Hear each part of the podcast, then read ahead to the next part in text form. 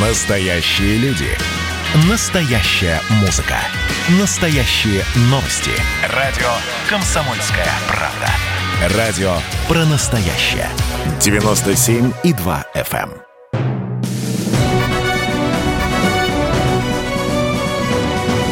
Клуб знаменитых путешественников. Совместный проект Русского географического общества и радио «Комсомольская правда». Здравствуйте, уважаемые радиослушатели. В эфире Клуб знаменитых путешественников. Программа о путешествиях, о людях, которые бывают в самых удивительных местах нашей Родины, да и всего мира. У микрофона постоянно ведущий Евгений Сазонов, а в гостях у нас наш давний друг, велосипедист, экстремал, путешественник Егор Ковальчук.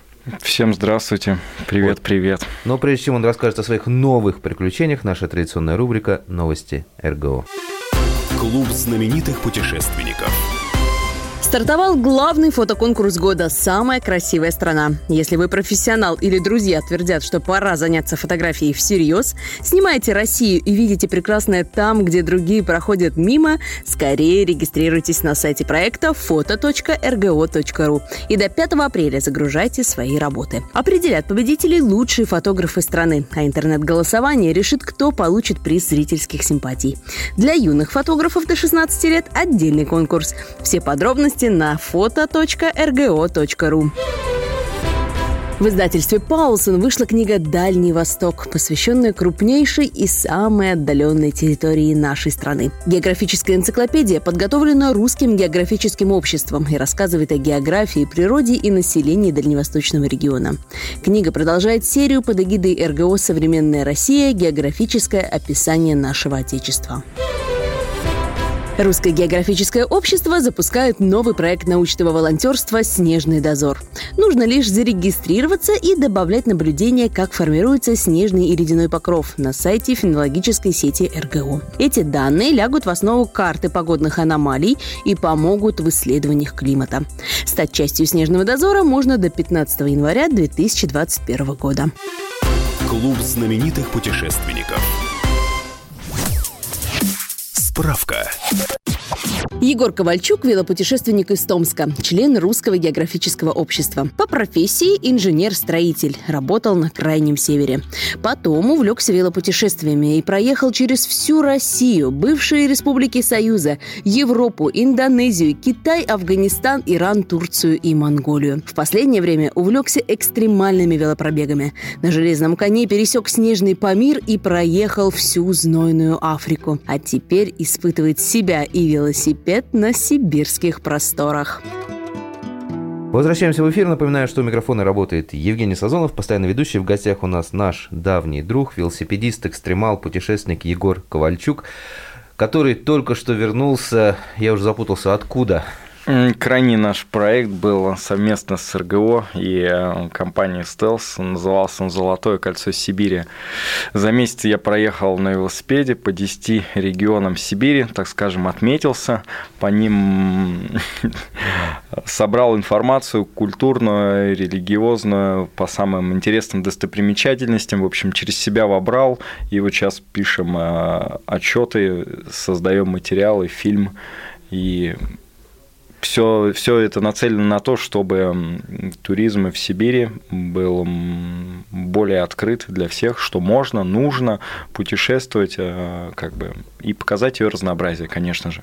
Вот э, недавно ты был у нас в гостях, ну как недавно, полгода назад ты был у нас в гостях и рассказывал о своем путешествии по Африке. Это жарень, безумно плюсовая температура. Сейчас ты ушел, так сказать, в минус, да, снега, холод, Сибирь. А, вот скажи все-таки, что для тебя более комфортно? Это теп... жаркое, жаркое место на велосипеде или прохладненькое? путешествие там и при минус 50, и при плюс 50, скажу, что у вот таких а, разных контрастных температур есть что-то схожее.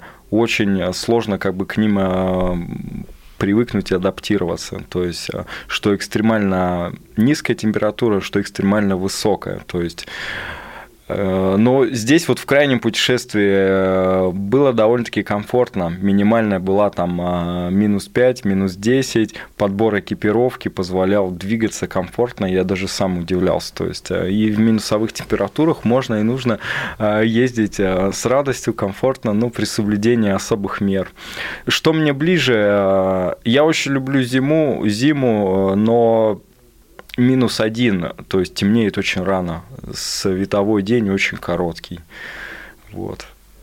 Тебе не хватает, да, времени, чтобы проехать? Не хватает, и больше времени тратится на, там, ну, грубо говоря, утром себя собрать вот полностью и вечером себя разобрать. То есть на это больше уходит времени, чем в жарком климате, чем в жару. Ты оделся утром в футболку, там у тебя гигиена, времени не так много уходит на нее. Здесь X на 2. Скажи, а вот э, железный конь где себя комфортнее чувствует? В жарком климате или в холодном? А в, если в жарком, то в сухом, то комфортнее. То есть статичные условия. Если жаркий, но экваториальный, то есть э, для него очень плохо, потому что влажность э, лютая, коррозия, то есть э, не очень комфортно. Наш климат, вот межсезонье и зима тоже не очень. То есть, если сильный заморозок, то хорошо, ничего не страшного не будет. Если температура через ноль, тоже не очень.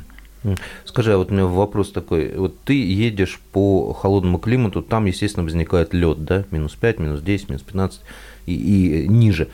А какие-то специальные шины ты используешь, шипованные для велосипеда, или же ты на летних катаешься? А если говорить о крайнем а, путешествии, то я, ну, заведомо знав, что ожидает, как бы регион для меня известный, я не использовал шипы, потому что ну, во-первых, была осень, во-вторых, я понимал, что, в принципе, на перевалах будет оледенение, но это будет три дня, грубо говоря. То есть шипы брать на весь маршрут не очень резонно, потому что, ну, по большей части ты двигаешься по асфальту, скорость будет, ну, как бы не та. Но в целом были по Якутии, по Памиру, когда и там 3,5 тысячи километров, и там 2000 километров, все на шипах, то есть где нужно, шипы ты используешь на льду Байкала, то есть ты тоже их берешь. Другой вопрос, что они не работают, потому что если это чистый лед Байкала, то есть ты там учишься падать, и только саморезы специальные вкрученные помогут тебе. А так как бы шипы не очень держат. Но на снегу как бы держат. В общем, вопрос шипов мы как раз его обсуждали, насколько он важен и нужен. В общем, а, не буду говорить ни за, ни против, каждый сам поймет для чего. В городе для безопасности, именно для наледи, но в Москве их не так, их практически нет, потому что э, все покрыто реагентами и даже даже зимой лужи, то есть э, наледи нету. В Сибири, да, на наледях э, ну, шипы лучше маневрировать. А, мы продолжим после небольшого перерыва. Напоминаю, что в гостях у нас велосипедист, путешественник, член Русского географического общества, экстремал и просто интересный рассказчик Егор Ковальчук. Скоро увидимся. Клуб знаменитых путешественников.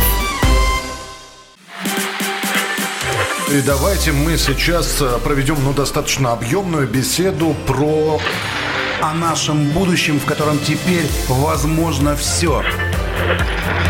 Раз и сделали некий прорыв. Вот сегодня мы хотим поговорить, прорыв ли это, почему так много шума. Вся страна слышала об этом. Есть те, кто смотрит в небо и мечтают о звездах. Комсомольская правда. Это радио.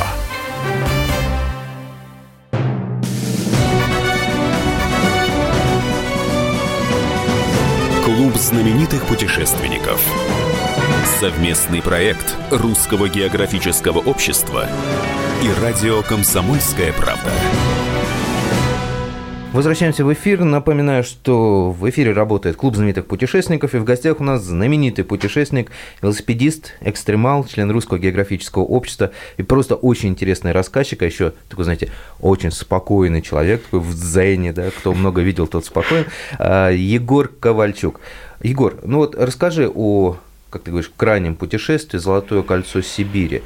Откуда взялась вот эта идея, как готовился и с чего, где стартовал и где финишировал? В общем, так называемая мама основателя Юлия Юрьевна Калюжная из а, Томского отделения Русского графического общества, она его придумала, этот маршрут и разработала. А, я выступал в роли спортсмена, реализатора первого путешественника на, на этом маршруте. Начался он в городе Томске 4 октября и вернулся я обратно, получается, 5 ноября.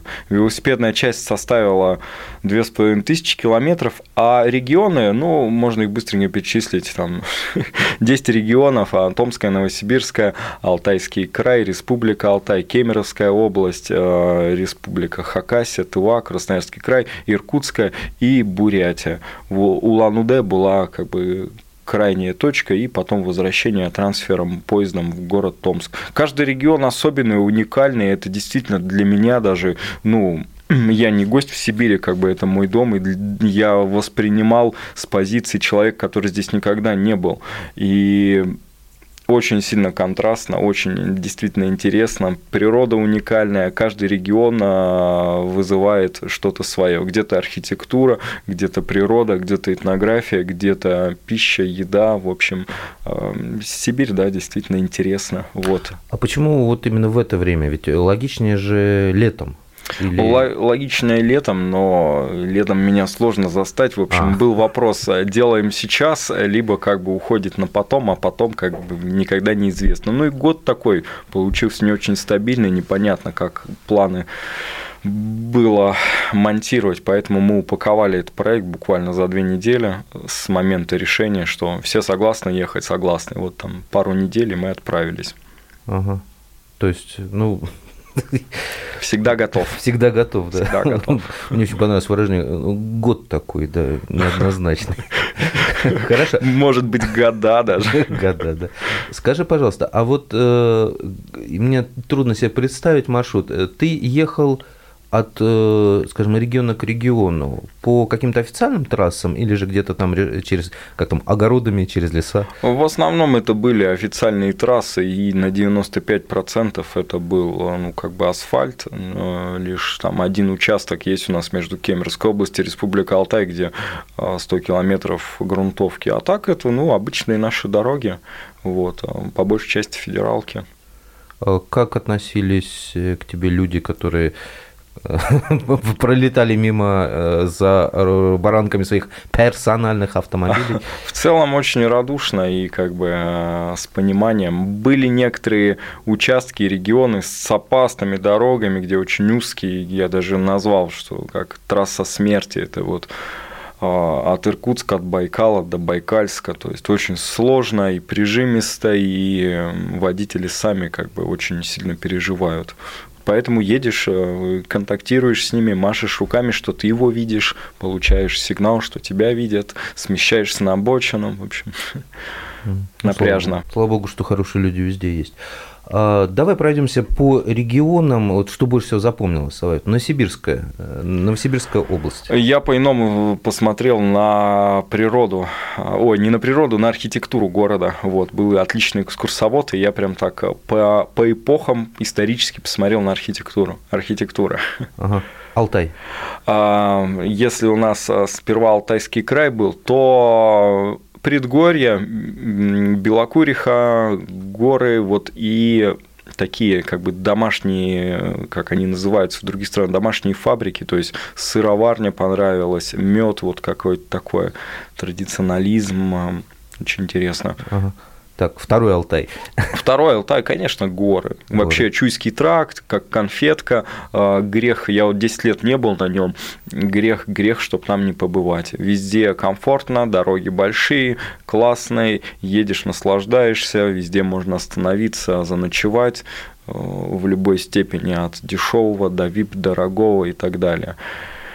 Кемеровская область у нас, а, конечно же, а, гордая Шория, как отдельный мир, как отдельная республика. Вот. А, природа вообще, сам регион, город Таштагол, как он сделан, выполнен вот с деревянным зодчеством, лавочками, все убрано красиво. Ну и, конечно, потенциал Сибири – это снег.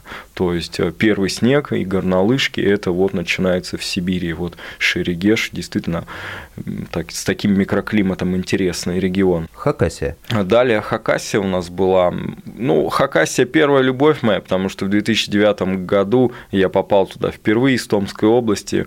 Вот, и все там нравится всегда мне. В общем, люблю ее. Красноярский край а по-иному много раз слышал про музей Ленина в Шушинском, и всегда отторжение было, потому что, ну, Ленин, что это такое? А оказалось, а, вот этот музей – это целая деревня такая традиционная, с, а, с мастерскими, очень, очень интересная. И жаль было мало времени, чтобы там побольше побыть и пожить и погулять. А, Тува тоже родной мой регион, а, много там и друзей, и такой для меня уникальный э, этнография. Сами люди мне очень нравятся. А, природа, ты пересекаешь Саяны, и начинаются вот такие, называю их голодные горы, ну, без лесов. Вот. Иркутская область. Иркутская, ну, Байкал, конечно, ну, в самом Иркутске Нирпинарий очень понравился, такая изюминка, ну, и Байкал, Бурятия а, как элемент буддизма и волгинский дацан, традиционная кухня, ну и сама вот эта дорога вдоль дельты Селенги до Улан-Удэ с деревушками, в общем, такое, как, как в средневековом мире едешь таком. А Бузов покушал? Конечно, наелся за всех. Все, всех? все ведь на диете были, вот, кто, кто уже встречал потом, руководители приезжали, а я наоборот, надо было набрать, поэтому я все ел. Слушай, ну ты, ты много кушаешь во время переездов этих, или же наоборот, там батончик сникерса и. А, зачастую проблема, что тебе нужно набрать огромное количество калорий, и ты не можешь восполнить вот пищей. Либо ты настолько уставший, измотанный, что еда не идет в тебя. То есть в дороге даже самая вкусная еда, она вот сильно не в радость. Вот, поэтому тяжеловато. Хотя поесть, конечно, я люблю. Да. Просто жаль, что это не телевидение, вы бы увидели просто этого человека, который сложен как Аполлон, который говорит, поесть я люблю. Это я поесть люблю, судя по моему виду. Ладно, давай вернемся к твоему железному коню.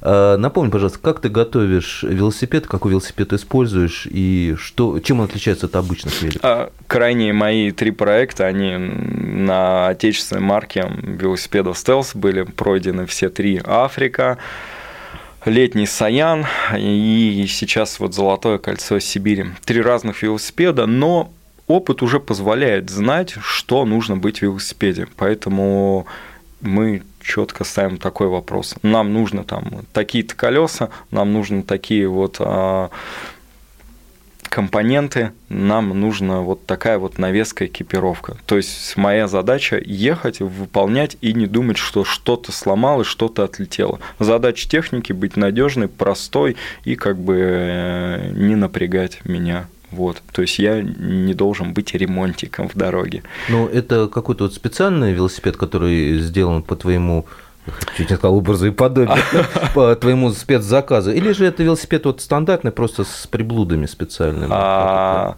он, так скажем, стандартный, но там колеса и некоторые узлы, компоненты поменены на более такие высокотехнологичные. Вот. То есть, ну, такая как бы сборка все равно присутствует. Угу. Колеса, переключатели, педали, ну, такие вот моменты. Хорошо. Э, если э, из всех вот этих возможных вариантов путешествий, да, самолет, э, яхта, ноги, вездеходы, велосипед, вот все-таки самое идеальное средство передвижения это какое для путешественника? Для путешественника, ну, наверное, я сейчас э, хотел бы посмотреть глазами европейцев и тех людей, где развит ну вот, велосипедный не спорт, туризм, активность, то, конечно, велосипед очень доступная штука, очень интересная и уникальная. То есть много, конечно, барьеров в России, но как бы очень хотел, чтобы больше людей э, выкатывалось на велосипедах, не обязательно там сразу через Россию или вокруг света, а вот с выход... начиная с выходных, с, там, в субботу, воскресенье, с детьми, э, либо с друзьями в тренировочном режиме, либо в спортивном. То есть крутая штука штука. Э, человек устроен так, что активность ему необходима, как доктор прописал, поэтому самый доступный велосипед. У всех велосипед с детства был, каждый знает, что это такое, поэтому ну, круто было бы начинать. К сожалению, наша программа подошла к концу. Напоминаю, что в гостях у нас был путешественник, велосипедист, экстремал, член Русского географического общества, просто хороший рассказчик и идеально сложный человек, поскольку он спортсмен от до мозга костей, Егор Ковальчук. Надеемся, Егор, что мы еще неоднократно встретимся, ты расскажешь нам о своих новых путешествиях, и эти путешествия будут, конечно же, на велосипеде идеальном средстве передвижения для любого туриста. У микрофона был постоянно ведущий Евгений Сазонов. Путешествуйте, катайтесь на велосипедах, на лыжах, не забывайте о физической активности и, конечно же, изучайте географию, царицу наук. Клуб знаменитых путешественников.